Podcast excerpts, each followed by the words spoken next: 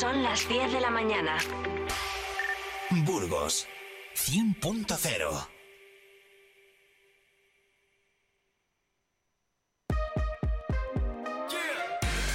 Vive Burgos con Eneca Moreno.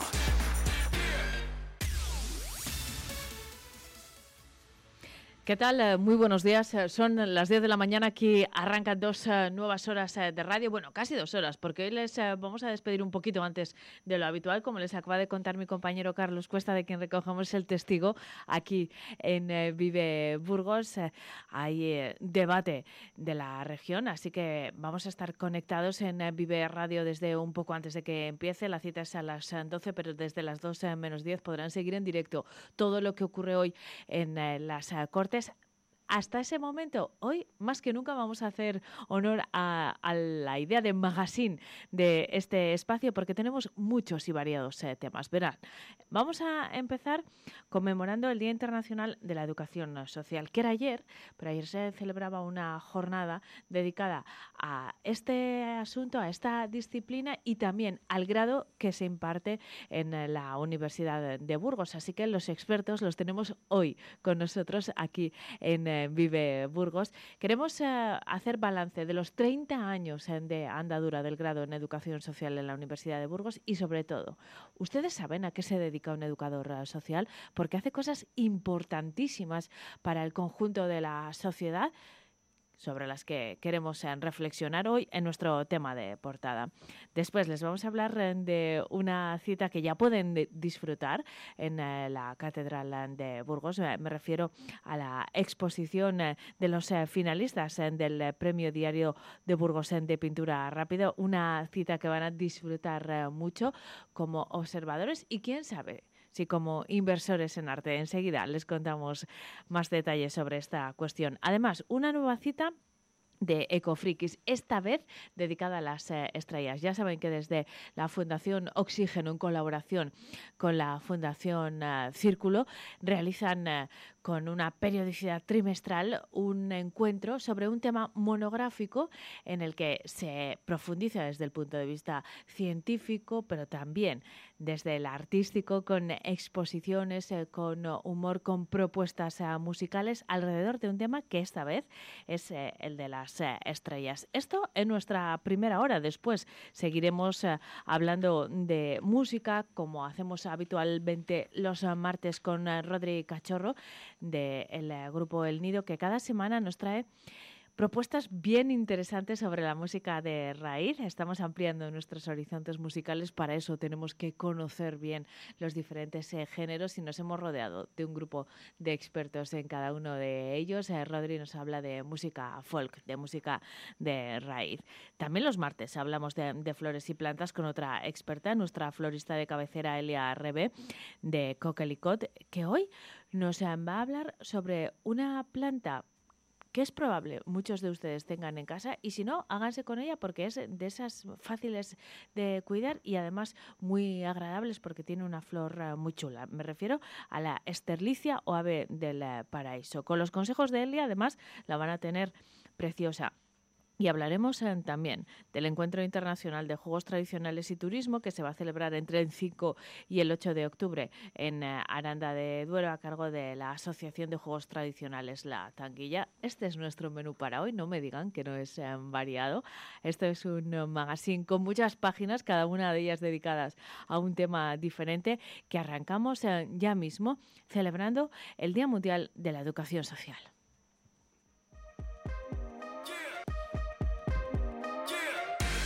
Vive Burgos con Eneca Moreno.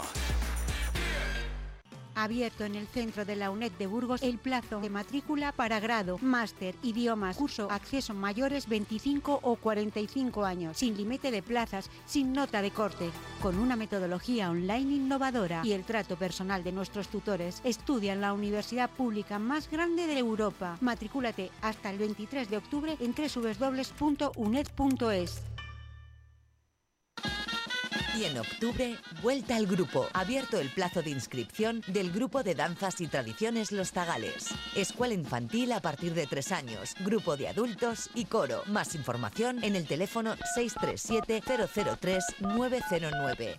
¡Corre que vuelan! Todos los lunes tienes una cita en Vive Burgos con el Colegio de Procuradores de Burgos, desde donde se tratarán temas de índole general que a todos nos interesan. Escucha Vive Burgos en el 100.0 de la FM y en www.viveradio.es.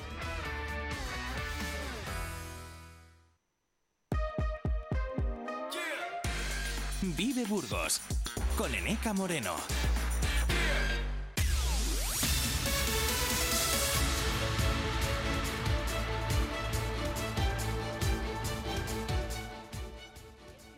Abrimos eh, nuestro tema de portada de hoy. Vamos a hablar sobre educación eh, social, con eh, la excusa, si me lo permiten, de la celebración de su Día Internacional ayer, en 2 de octubre.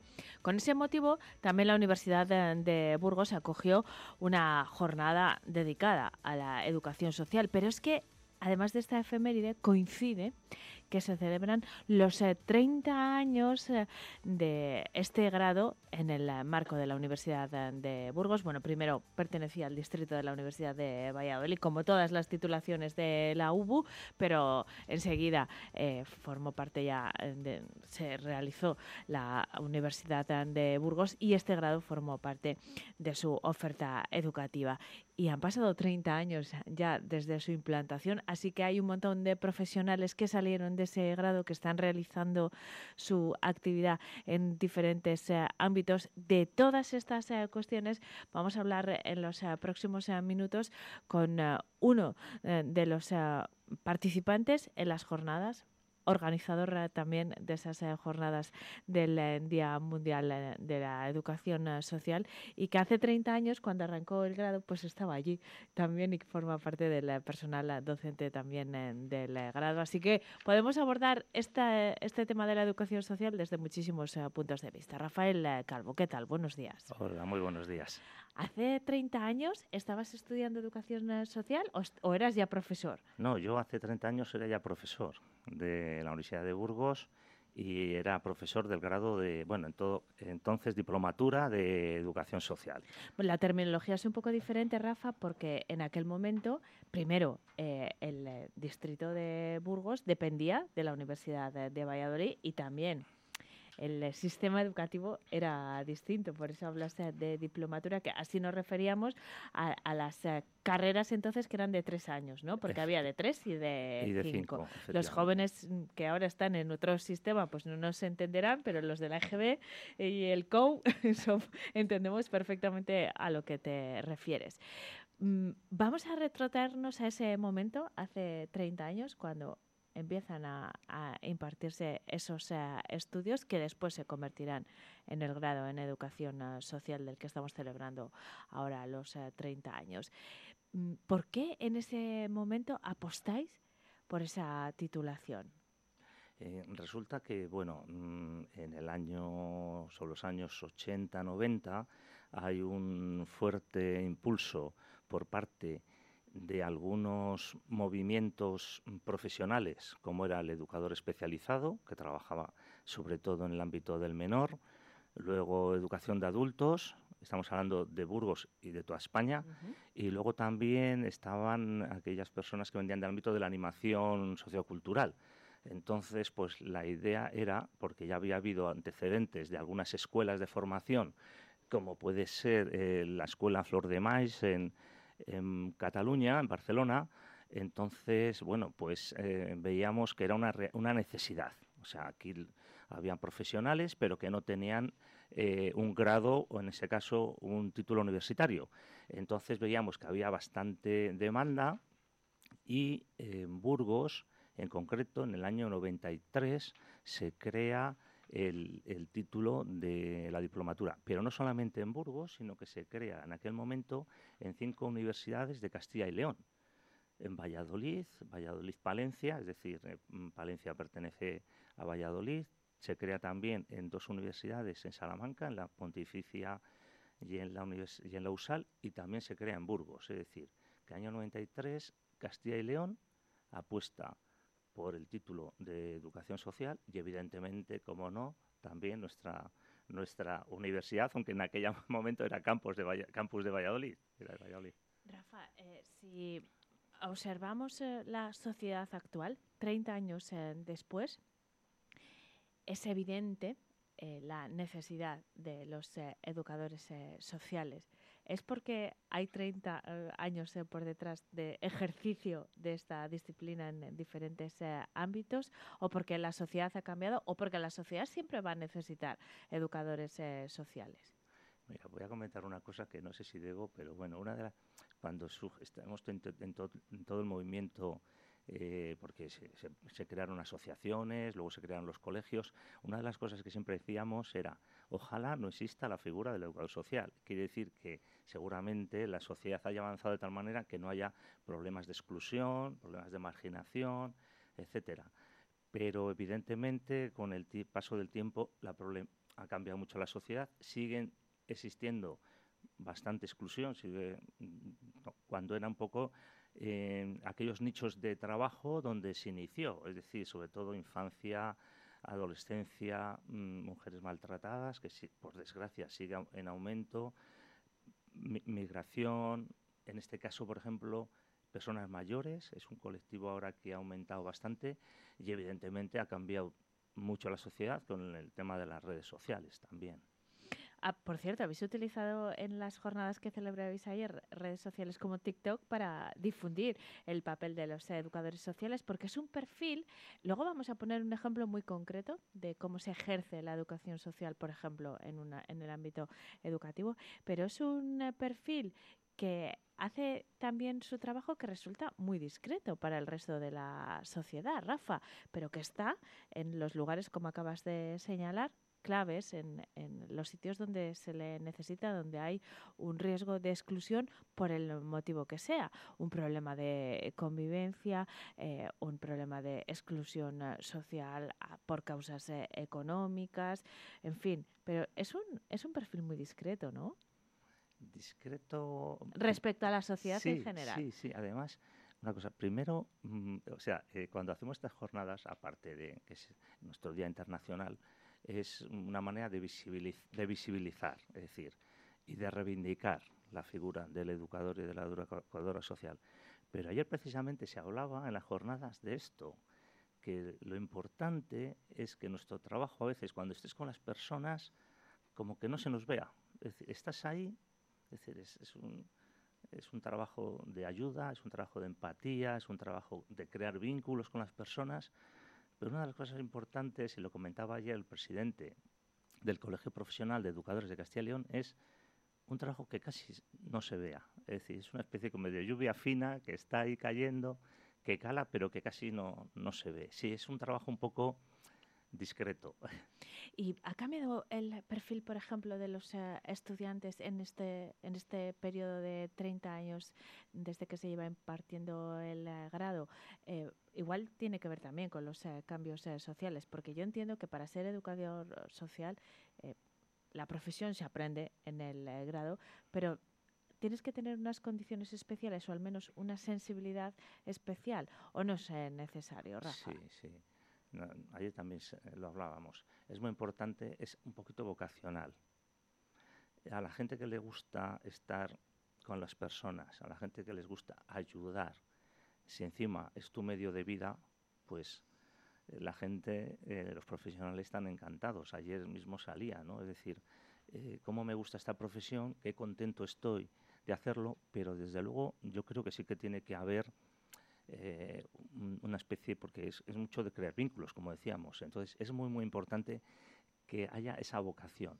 Respecto a que se ha cambiado el alumnado, pues evidentemente, claro, no era alumnado de, hace 30 años, porque ayer tuvimos la suerte de que estuvimos con dos de los alumnos de la primera promoción, ya educadores en ejercicio durante muchos años, y claro, esto ha cambiado. Los eh, estudiantes de aquella época, muchos venían del ámbito del tiempo libre, del ocio, habían trabajado como educadores de calle, algunos venían de estar trabajando con personas con discapacidad, em, venían con muchas ganas, con mucho ímpetu.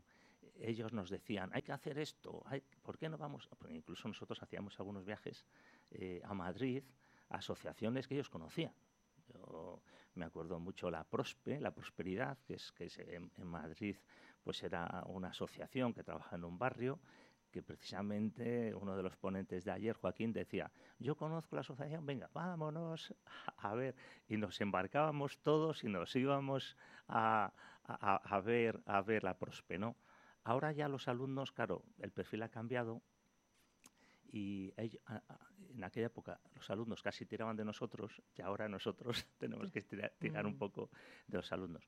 Eh, solamente podemos decir que la gente viene con muy buena mm, predisposición, con muy buena armonía, con muchas ganas, pero, pero casi ahora se nos nota como profesores tirando de ellos que luego responden, porque luego cuando hacemos alguna actividad de calle, cuando hacemos alguna actividad en alguna asociación, nos dicen, es la experiencia mejor, es lo que más me ha gustado. Y yo digo, mira que me ha costado sacaros, sacaros de aquí. Rafa, y eh, ayer eh, habéis abordado en las eh, jornadas, como hacéis mm, siempre alrededor de esa fecha del 2 de octubre, diferentes aspectos relacionados con la educación social. Yo no me atrevo a hablar de futuro, de los retos a los que se enfrentan los profesionales de este ámbito, porque es verdad que estamos en una sociedad muy cambiante y que lo hace además de una forma muy rápida, mucho más que antes, pues por, diferentes eh, situaciones relacionadas por ejemplo,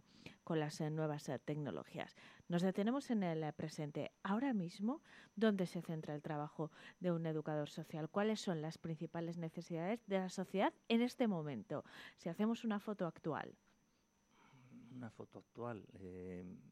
hay, hay, hay bastantes campos. Es decir, por ejemplo, yo destacaría lo que pasa que de momento no estamos reconocido el campo de las personas eh, mayores. El tema de las personas mayores que nosotros hacemos actividades en algún centro eh, nos parece un reto y más en el ámbito rural. Precisamente ayer tuvimos a una educadora de Caritas que trabaja en el ámbito rural. Eh, por ejemplo, seguimos con el tema de la violencia de género. O sea, es que todavía es un campo que no va a menos, sino que incluso va a más el tema de todavía de los maltratos en el ámbito intrafamiliar. Muchas veces no se conocen, pero ahí están. Hay jóvenes, adolescentes que en el ámbito intrafamiliar lo que pasa es que los padres muchas veces no denuncian esos casos, pero sí que se están dando casos de ese tipo.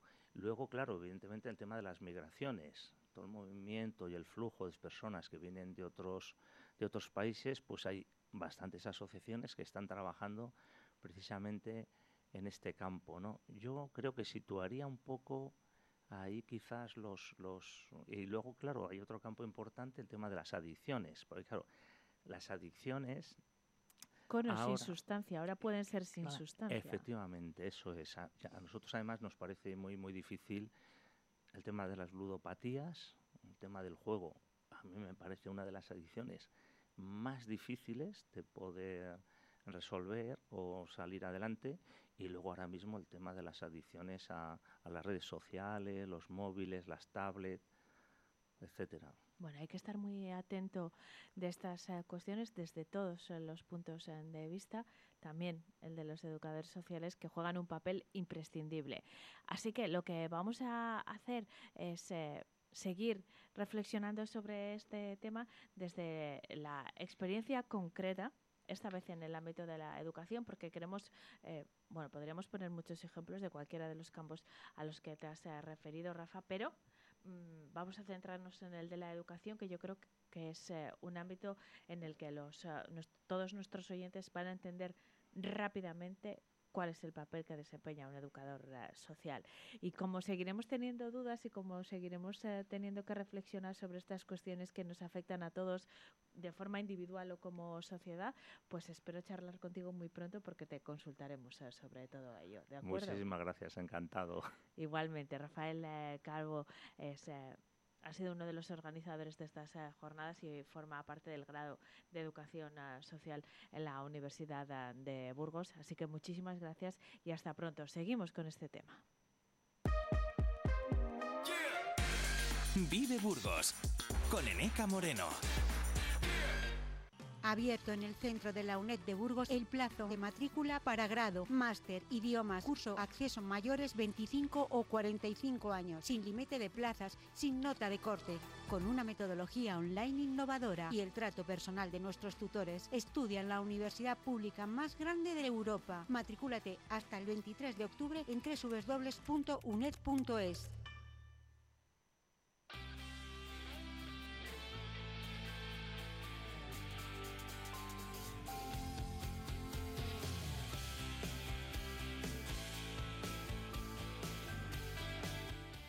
Continuamos hablando del eh, grado en educación eh, social. Como les decía hace un momento, lo que queremos ahora es llevarlo a la práctica, tal y como ha hecho nuestro siguiente invitado, que también fue estudiante de este grado, es educador eh, social y además es el coordinador de convivencia del eh, Colegio San Pedro y San Felices y ayer participaba en estas eh, jornadas de aniversario y de reflexión sobre la educación social. Felipe Rodríguez, ¿qué tal? Buenos días. Hola, buenos días. Encantada de saludarte y con la intención, como decía, de aterrizar eh, toda esta parte teórica que es imprescindible, sin duda, pero aterrizarla desde el punto de vista más eh, práctico, lo más eh, directo en su aplicación diaria. Pero antes de eso, Felipe, tú también fuiste estudiante de este grado hace mucho tiempo o poco? Pues hace 30 años, sí. la primera, la primera promoción. La primera promoción que salió de la Universidad de Burgos. Bueno, empezamos en la Universidad de Valladolid, al año siguiente ya la Universidad de Burgos empezó a funcionar y, claro, terminamos el, la diplomatura, terminamos en la Universidad de Burgos. Así que hace unos cuantos años. Hace unos cuantos años y eres uno de los pioneros. En aquel momento, Felipe, eh, vamos a hacer un ejercicio de memoria. ¿Por qué decidiste escoger esta carrera a la que después eh, has seguido dedicándote a lo largo de todo este tiempo? Mira, eh, en un principio yo, bueno, pues tenía experiencia en el en trabajo con discapacitados, ¿no? En el mundo de la discapacidad. Y bueno, pues eh, el tema de, organizar viviendas, de organizar tiempos, de organizar actividades, no sé, todo eso me llamaba mucho la atención y, estaba, estaba metido hasta los tuétanos con ese tema. Y surgió la posibilidad de estudiar educación social porque, eh, bueno, pues se se empezado a montar aquí en Burgos, había, habíamos preparado antes algún grupo de trabajo y alguna cosa así de, con otros eh, con otros colectivos de Navarra y de, algún otro sitio. Y bueno pues dije pues esta es la tuya muchacho Estudié educación social y aquí me apunté. Y te apuntaste, terminaste la formación, como decías, eh, ya siendo la Universidad de Burgos eh, tal, y, arrancó tu carrera profesional eh, que has desarrollado a lo largo de todo este tiempo.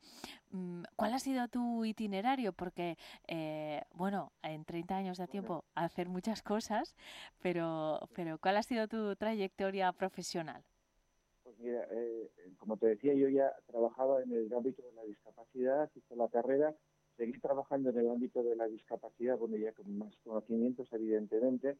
Eh, entré también en el ámbito de, las, eh, de las, los menores con problemas de, acogimiento y tal. Fui con mi mujer, empezamos a ser familia de acogida también. bueno, yo además también tenía la diplomatura en magisterio y entonces en un momento determinado, pues esto de la vida, pues, eh, pues surgió la posibilidad de, irnos a, trabajar a Andalucía y estuvimos en Almería. En Almería empecé a trabajar de maestro, maestro normal, ¿no? Y al cabo de un tiempo me ofrecieron la posibilidad de ser el director del colegio de, Nuestra Señora de, de Dado, en Almería, en Berja, y oye, pues nada, que ahí me ahí entré y descubrí que desde el punto de vista de la dirección podía tener yo la posibilidad de, ampliar mis, eh, mis posibilidades como educador social, ¿no? Y ahí empecé, ahí empezó todo. Luego, pues, a de la vida, volvimos otra vez a Burgos y empecé a trabajar en el Colegio San Pedro Felices, ¿no? Y bueno, ahí me ofrecieron también la dirección, que he sido director infantil y primaria. Eh, y claro, eh, cuando ya tienes esa grado de responsabilidad, el tema de de la educación social, pues empiezas a, materializarlo en tu mente como algo así, ¿no? como algo posible. Y a partir de ese momento surge, bueno, pues en el 2007, eh, bueno, la ley 51, el decreto 51 de Castilla y León, en el que se, no sé, en el que se organiza el coordinador de convivencia. Y entonces, eh, a partir del año 2011, empecé a ser yo, eh, aparte de director, también el coordinador de convivencia.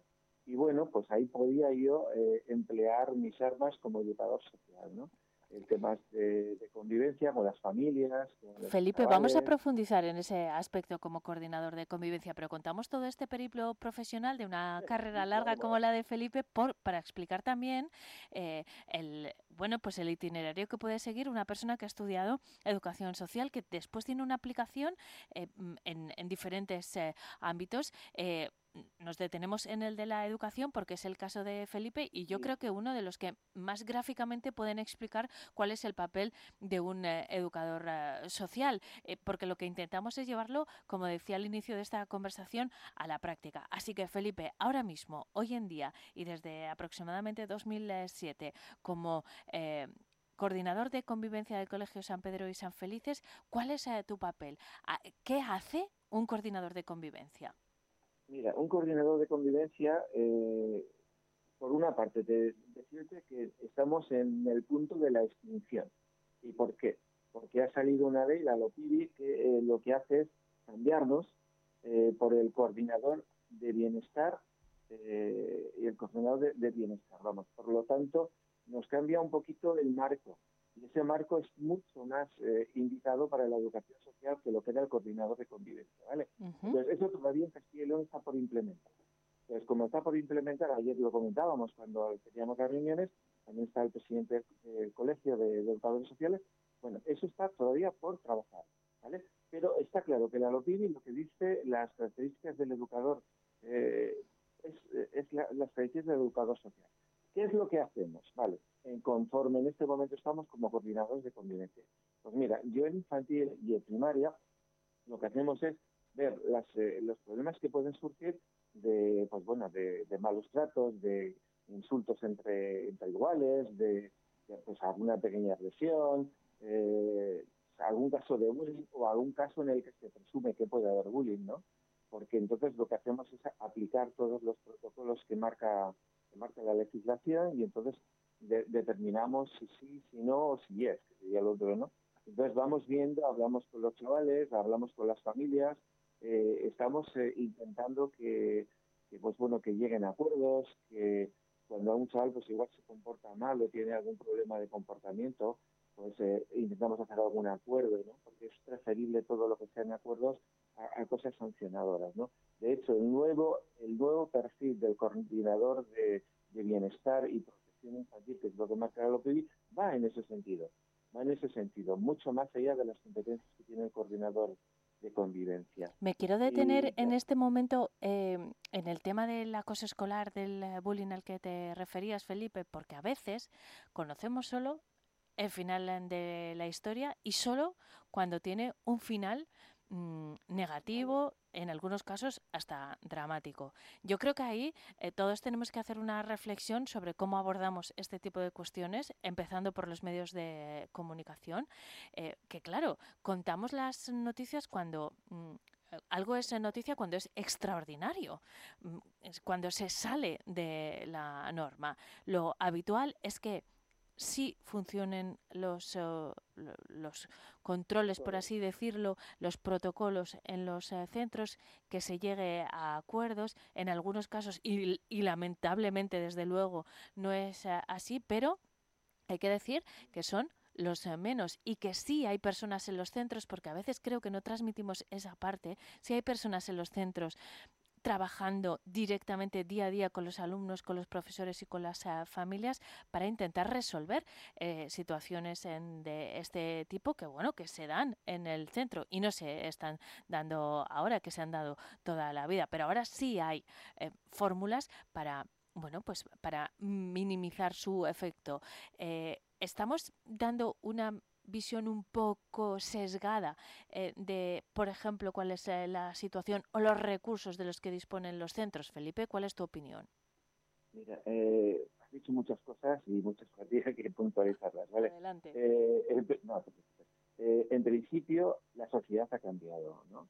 Lo que antes se consideraba, pues yo qué sé, un insulto, una historia, ahora tiene una visión un poco más, eh, no sé, como más de, de, que has hecho daño y tal, ¿no? El tema del acoso.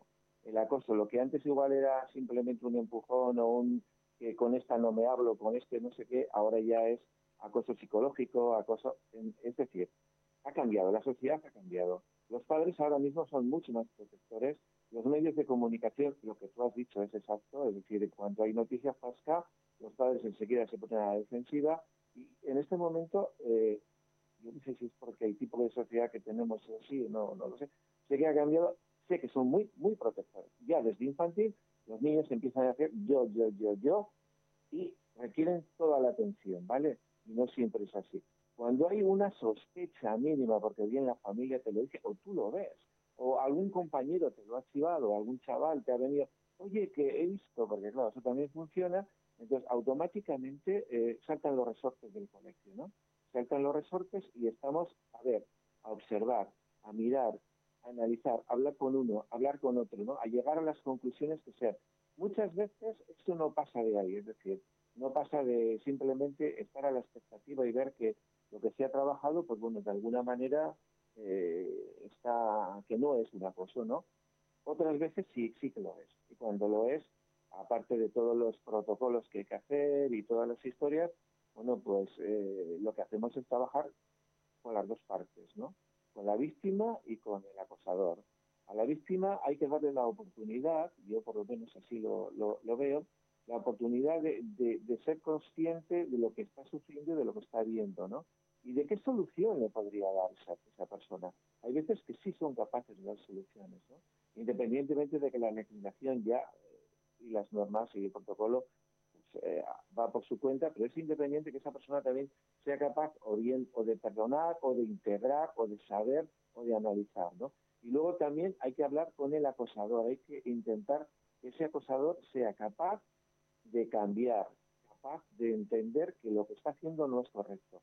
Es la educación social, es eh, tratar con, no sé, tratar de vivir en, comunidad y tratar de vivir en sociedad sabiendo que tus derechos empiezan y terminan donde empiezan los del otro. O sea, que tus derechos empiezan y tus derechos terminan cuando empiezan los derechos del otro y que no puedes eh, perjudicar a los demás y que no puedes, no sé, es complicado ahora mismo. Bueno, no, pero lo hemos explicado, eh, yo creo que el, papel del educador social ha quedado clarísimo eh, con todo esto que, que, nos has explicado y has matizado todo lo que querías porque el tema del acoso es un tema muy delicado, muy complicado, que hay que, que, hay que tratar con todo el rigor porque además hay otros factores como eh, las redes sociales, los soportes digitales, pero si te parece, Felipe, eh, eso lo vamos a dejar para otro momento. Me encantará charlar de verdad otro día para hablar de todas esas cuestiones, porque no quiero apartar el foco de lo que hoy nos ocupa, que es la educación social eh, y el papel que cumple en eh, la sociedad que, como acabamos eh, de ver, es importantísimo y queremos también contribuir a ponerlo en eh, valor. Mm, como eres... sí, adelante. no, termino. Yo quería darte las gracias por esta oportunidad y por hacer visible que la educación social tiene más ámbitos que los que la gente puede pensar, la cárcel, los servicios sociales, tal. Bien, la educación también es un ámbito de la educación social. Pues eh, estupendo, Felipe. Espero de verdad tener ocasión de seguir eh, charlando sobre estas eh, cuestiones contigo. Te doy las gracias por la conversación y felicidades, porque bueno, 30 años de educación social también los cumplís vosotros que formáis parte de esa primera promoción y que tanto habéis contribuido a mejorar la sociedad. Un saludo, hasta pronto. Vale, pues muchas gracias. Nos vemos. Hasta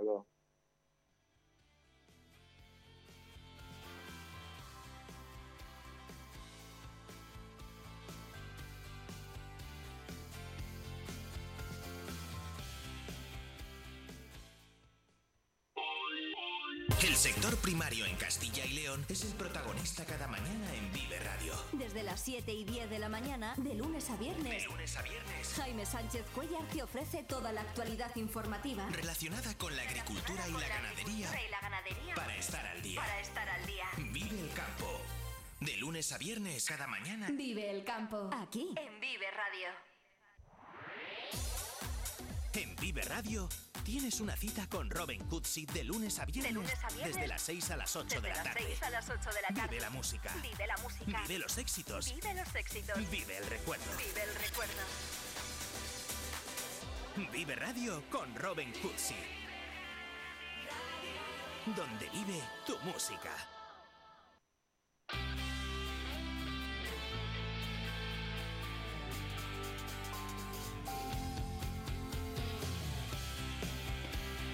Diez y 35 minutos, eh, seguimos en directo en eh, Vive Burgos. Eh, vamos a proponerles, si no lo han hecho ya, que visiten una muestra que se encuentra en la sala Valentín Palencia de la Catedral. estará allí hasta el próximo día 15 de octubre y que reúne los finalistas y ganadores del premio Diario de Burgos de Pintura Rápida. Una selección eh, de 40 obras, las obras eh, finalistas y las eh, premiadas, eh, que pueden ver, como les digo, en la SEO burgalesa y que además sirve para la venta también de estas obras. Si a ustedes les gusta alguna, pueden adquirirla y tienen que saber además que contribuirán a, restauración de la catedral, porque los fondos que se recauden con la venta de esos eh, 40 cuadros finalistas, pues irán destinados directamente a la catedral. De todas estas cuestiones vamos a charlar en los eh, próximos minutos y lo vamos a hacer con uno de los responsables de esa selección eh, de 40 de las eh, 40 finalistas y también eh, de los eh, ganadores de la vigésimo sexta edición del Premio Diario de Burgos de Pintura Rápida, que es el presidente del eh, jurado que hizo esa selección. Carlos eh, Cermeño, ¿qué tal? ¿Cómo está? Buenos días. Hola, Carlos. M- Carlos, ¿me oye bien? Parece que tenemos eh, problemas con esa conexión. Vamos a intentar eh, recuperarla en eh, nada. En un momentito seguimos hablando de estas obras finalistas del vigésimo sexto Premio Diario de Burgos de Pintura Rápida.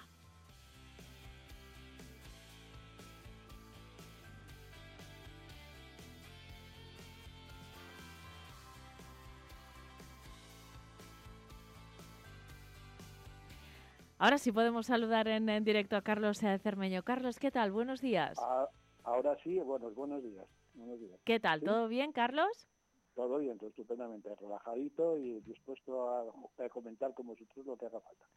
Vamos a hablar eh, de eh, las obras que se reúnen en esta exposición, que en realidad es el, el último paso de un proceso que arrancó el eh, pasado 8 de julio. Eh, entonces eh, se celebró la vigésima sexta edición del eh, certamen del Premio Diario de Burgos de Pintura Rápida y ahora llega al final de esta edición con la exposición de los eh, finalistas y ganadores. Inaugurabais hace pocos días, el pasado viernes, esta muestra que se puede visitar en la sala Valentín Palencia de la Catedral. Carlos, eh, eh, desde su experiencia como experto en arte, como crítico también, ¿ha sido esta una edición especialmente buena? ¿Ha sido difícil escoger a los finalistas y ganadores? Bueno, yo primero te diría que ha sido muy, muy, muy buena. Eh, yo creo que la fórmula ya eh, llevaba 25 años funcionando muy bien con la antigua organización y esta, y esta eh, 26, que ha sido la primera que organiza el Diario de Burgos, ha sido también otro éxito. O sea que las fórmulas que funcionan, eh, como el Diario de Burgos además ha mantenido la trayectoria, digamos, en un tanto por ciento muy elevado, pues ha funcionado muy bien. El, ju- el jurado hemos, eh, hemos, hemos tenido también muchísima calidad. Y eh, cuanto a la segunda pregunta difícil, pues esto siempre es muy difícil, ¿no? Porque eh, este certamen, que yo creo que es uno de los mejores de España, viene muchísima gente, vienen muchísimo, muchísimos profesionales, hay muchísima calidad. El jurado en poquito tiempo tiene que seleccionar, pues fíjate, es aproximadamente menos del 20% de las obras que se presentan. Pero bueno, eh, tenemos eh, cierta experiencia, eh, llevamos ya muchos, muchos años haciendo esto, aunque ahora con otra organización. Y bueno, pues tenemos nuestras formas, nuestras fórmulas para, para ir consiguiendo, ir seleccionando estas, estas obras finalistas. y bueno, la gente puede ver en la exposición lo que al final nosotros hemos opinado que es lo mejor esas son las eh, obras que se pueden ver ahora mismo en la Sala Valentín Palencia de la Catedral hasta el próximo día 15. Son 40 lienzos, entre los que están los 11 ganadores y, los eh, finalistas. Carlos, eh, la participación de aquel 8 de julio fue altísima, 452 artistas, 168 de ellos de hasta 14 años. tampoco ellos lo tenían fácil, el jurado tiene cierta experiencia, pero los participantes tenían un tiempo limitado y y después estábamos los observadores eh, que vemos transformarse el entorno de la catedral en un día lleno de artistas y de arte. Eh, decía que esta exposición es el último paso de un periplo que arranca el 8 de julio y que tiene muchas facetas. Una de ellas es lo que provoca en la propia calle durante su celebración. Esa experiencia es también muy bonita sí, yo creo que, esto constituye una de las cosas que por las que yo además estoy encantado de participar, es porque esto casi casi constituye un día de fiesta más en Burgos, ¿no? Eh, ya son muchos años viendo cómo llega un día que los artistas se ponen en la calle, la gente ve cómo está trabajando y luego después lo que tú apuntabas un poco, ese, ese pequeño mercadillo, entre comillas, que se organiza después de la, de la selección, ¿no? Que me parece muy interesante porque la gente puede a lo mejor adquirir algunas obras, cosa que también, como has apuntado también, se puede eh, realizar ahora, porque yo creo que hay eh, eh, cosas muy asequibles. incluso yo animaría a la gente a que fuera los que vayan a ver la exposición a que si quieren puedan adquirir alguna obra porque me parece que están a unos precios muy asequibles. piensa que la organización impone un, precio máximo a los, a los artistas para que se puedan, para que pueda haber facilidad para, para vender, ¿no? Y eh, con la prensa, lógicamente, de que el dinero que se recaude o parte del dinero que se recaude va a ir a parar a, la restauración de la catedral, lo cual para los rurales pues, es, es muy importante. ¿no? Desde luego. Eh, Carlos, me gustaría detenerme también un momento en las diferentes perspectivas que vamos a tener eh, de la catedral a través de las miradas de estos eh, artistas.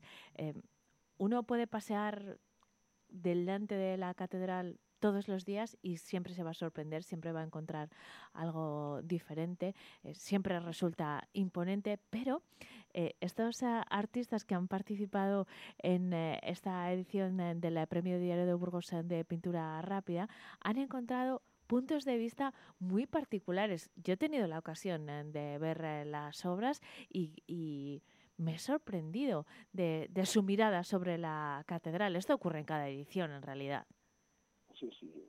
Evidentemente son muchos de los artistas vienen de fuera, entonces ellos tienen, ellos tienen esa libertad, ¿no? Para contemplar, eh, contemplar la catedral y darle vueltas. Yo estoy seguro que hay muchos que le dan muchas vueltas.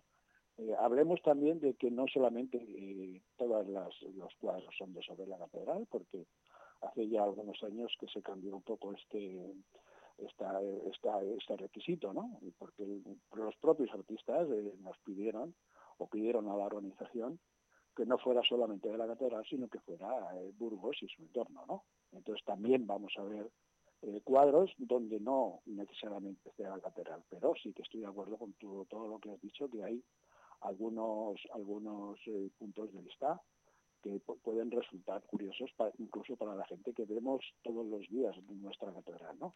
También hay cada vez, cosa que a mí también me va gustando, eh, vemos eh, pintores que eh, hacen el cuadro de la catedral del interior de la catedral, ¿no? cosa que a lo mejor antes era un poco más difícil. De hecho, el primer premio de este año es un interior de la catedral desde mi punto de vista espectacular. Pues eh, pueden verlo eh, cuando quieran hasta el próximo 15 de octubre junto con eh, el resto de obras seleccionadas, los 11 ganadores y los 40 finalistas reunidos en la sala Valentín Palencia de la Catedral. Hasta el 15 de octubre pueden visitar esta exposición de 9 y media a 7 de la tarde.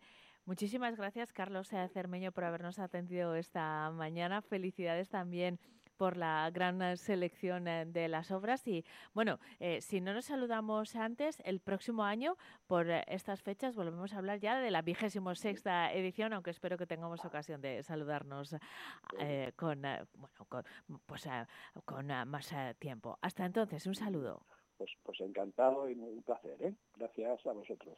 Hasta luego. 10 y 45, seguimos en eh, Vive Burgos. Nos ocupamos eh, ahora de las estrellas, tras la pausa. Vive Burgos, con Eneca Moreno.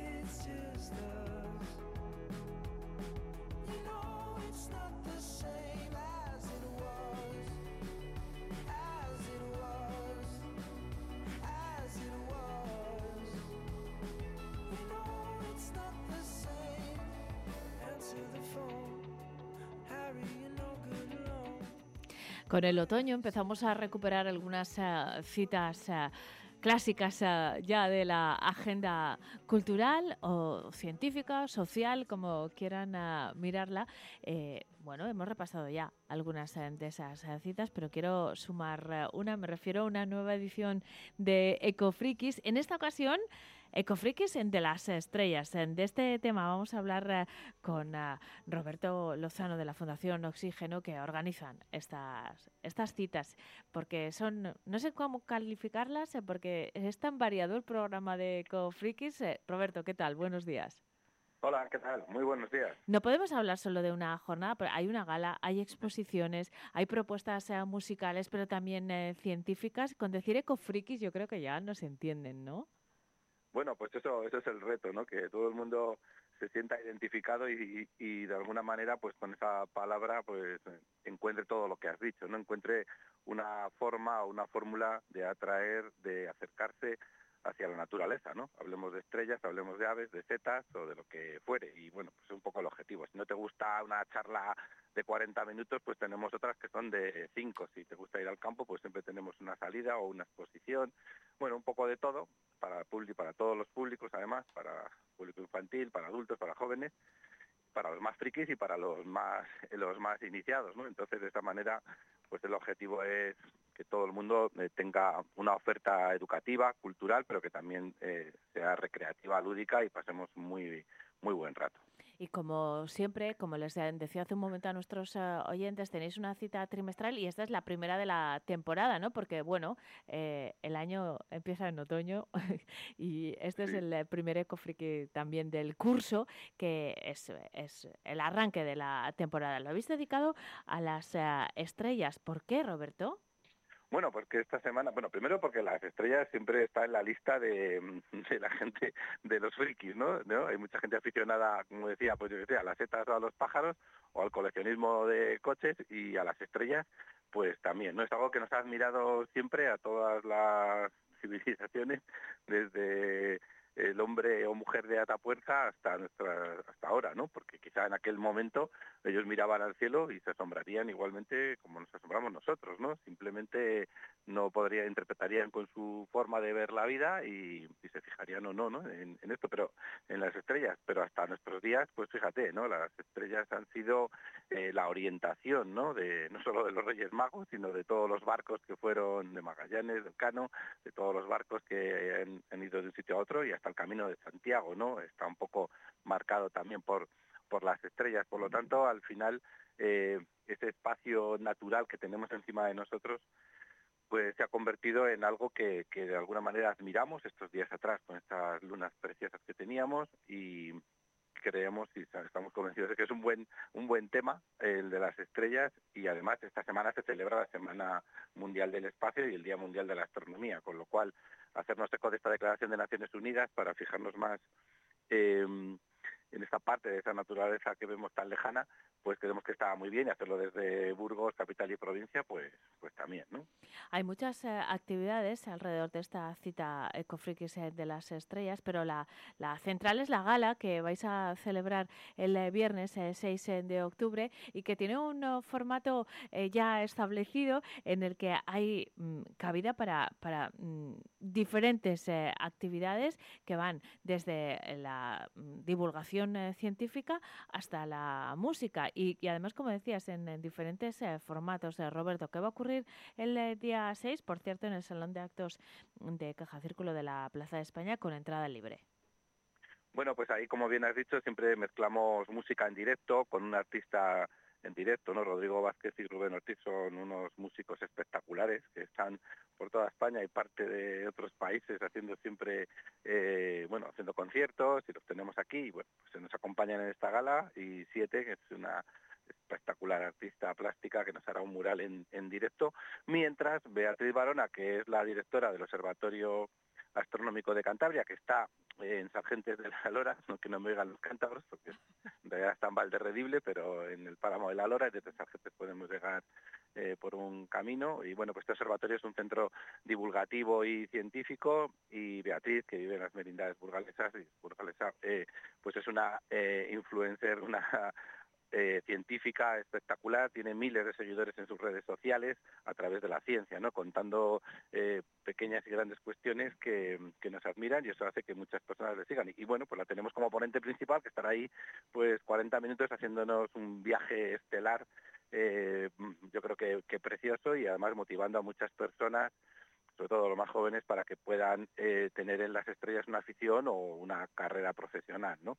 y, ella además que, que, ha trabajado para que está haciéndolo todavía, ¿no? Está luchando para ser astronauta, pues fíjate, ¿no? Una persona así con unas capacidades tremendas que la tenemos en nuestra provincia y que, tenemos mucho que aprender de ella, ¿no? Entonces Beatriz Barona estará como primera ponente, que estará como unos 30-40 minutos y luego pues queremos dar juego a muchas personas, entidades que están por toda nuestra provincia eh, trabajando, divulgando el valor de las estrellas, ¿no? Desde los observatorios del Odoso, donde están luchando por tener un gran centro eh, dedicado a la observación de las estrellas y a la divulgación, la Asociación Astroburgos, que lleva más de 40 años eh, dando vueltas por toda la provincia, eh, sacando fotos desde esta Castilla nuestra con unos atardeceres que no solo, no, hay unos cielos que nada tienen que envidiar a esos de, de, de, Ibiza, ¿no? Por decirlo así, ¿no?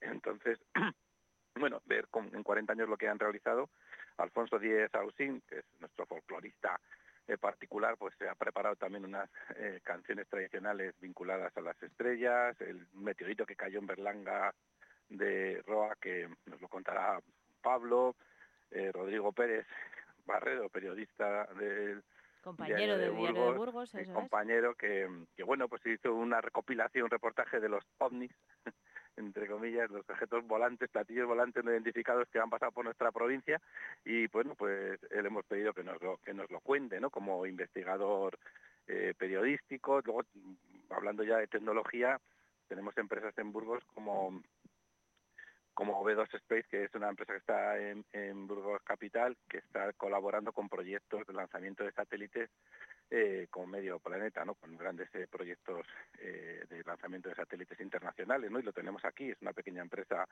que está aquí. Lucía González, eh, bueno, ayer por la noche pudimos verla en, Volando Hoy con Calleja, porque es la protagonista en Asturias, pero también en el canal de Castilla, una astrofísica que ha dejado su carrera profesional científica para dedicarse a la divulgación y además en el medio rural, ¿no? Y entonces pues queremos que esté, ya que está vinculada también a, nuestro territorio.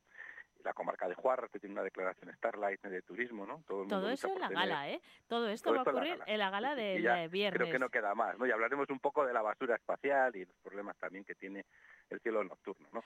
Bueno, en realidad muchas charlas de 5 o 7 minutos cortas para conocer a mucha gente interesante. Estupendo. Eh, como decía, todo esto reunido en la gala del viernes a las 7 eh, y media. Y después hay otras actividades que se trasladan a la fin de semana y una exposición que aguanta un poco más en el tiempo hasta el día 15. La exposición se llama Estratosféricos, eh, que está en la sala Círculo Solidario y que, bueno, reúne muchas curiosidades también, Roberto.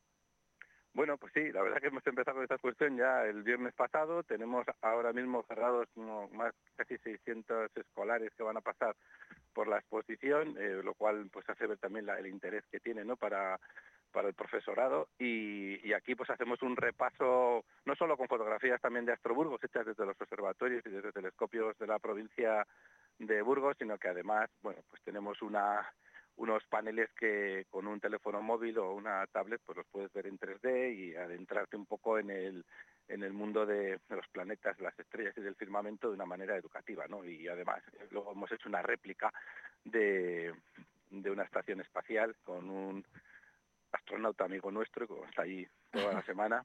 Y entonces bueno pues es una es una buena manera para pasar un rato por la tarde o por la mañana y disfrutar eh, leyendo unos paneles que, bueno, pues por lo menos las fotografías, por ejemplo, que no hay que leer mucho para quien no le guste leer, eh, pues puede ver unas cosas maravillosas que esto cómo se habrá hecho y estarán allí también pues miembros de la Asociación Astroburgos explicando además de nuestros monitores, eh, explicando la, la, exposición, ¿no? Y por lo tanto creo que, que, es una buena manera de acercar el cielo nocturno de la provincia de Burgos a, a todas las personas que quieran disfrutar de él y que, bueno, pues a veces por la noche no se puede o está nublado, no tenemos eh, telescopios. y las mejores imágenes están ahí. En la sala Círculo Solidario, Plaza España número 3, la gala también es en eh, Plaza España, eh, en el auditorio de Caja Círculo. Dime que no se nos olvida nada, Roberto, porque son tantas las actividades que hay alrededor de Cofrikis de las Estrellas. Bueno, las salidas, ¿no? El paseo por las estrellas en Lodoso la salida tenemos un pequeño problema que es que está ya saturada de gente. Así que no, cómo pues lo vamos pues a no hacer. Lo vamos Siguen a llamando muchas más personas, pero sobre todo lo que tiene es que Lodoso tiene dos observatorios que está cada vez eh, divulgando más a través de ellos y que si este domingo por la tarde no se puede ir porque ya está llena la, la salida, en cualquier momento del año se pueden acercar y conocerlos, independientemente de que luego puedas ver o no por el, por, por el telescopio, ¿no? ya que pues como decía, si está nublado, si no es muy de noche, bueno, pues a veces no cuadra, pero conocer un proyecto en el medio rural de un pueblo que lucha por tener un atractivo eh, como este, pues es espectacular y está cerquita de, está cerquita de la ciudad, para quien nos escuche desde la ciudad, pero se puede pasar una buena mañana en esta zona o una buena tarde y acercarse a Lodoso en cualquier otro momento. Pues eh, todo esto en una nueva edición de Cofrikis, en esta ocasión dedicada a las eh, estrellas. Eh, como siempre, Roberto Lozano, Fundación Oxígeno, mil gracias por habernos atendido. Felicidades por un nuevo programa súper atractivo que habéis logrado en Ecofrikis y hasta pronto. Un saludo. A ti, muchas gracias a vosotras. Hasta luego. Vive Radio Burgos en el 100.0 de tu FM.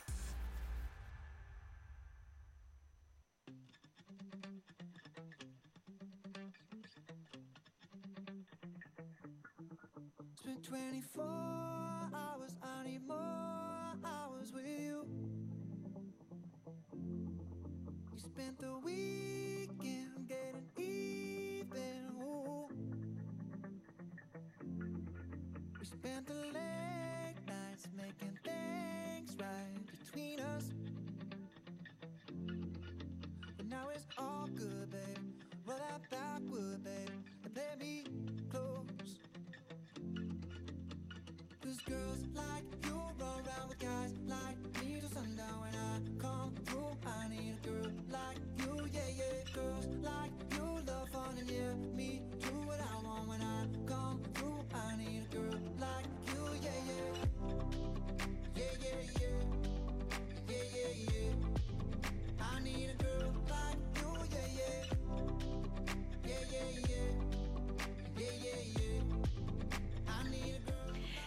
Estamos a punto de llegar a las 11, momento en el que actualizaremos la información de esta jornada de martes, en día 3 de octubre. Pero quiero recordarles que además de a través de la radio, en el 100.0 de la frecuencia modulada, pueden comunicarse con nosotros a través de otras eh, vías.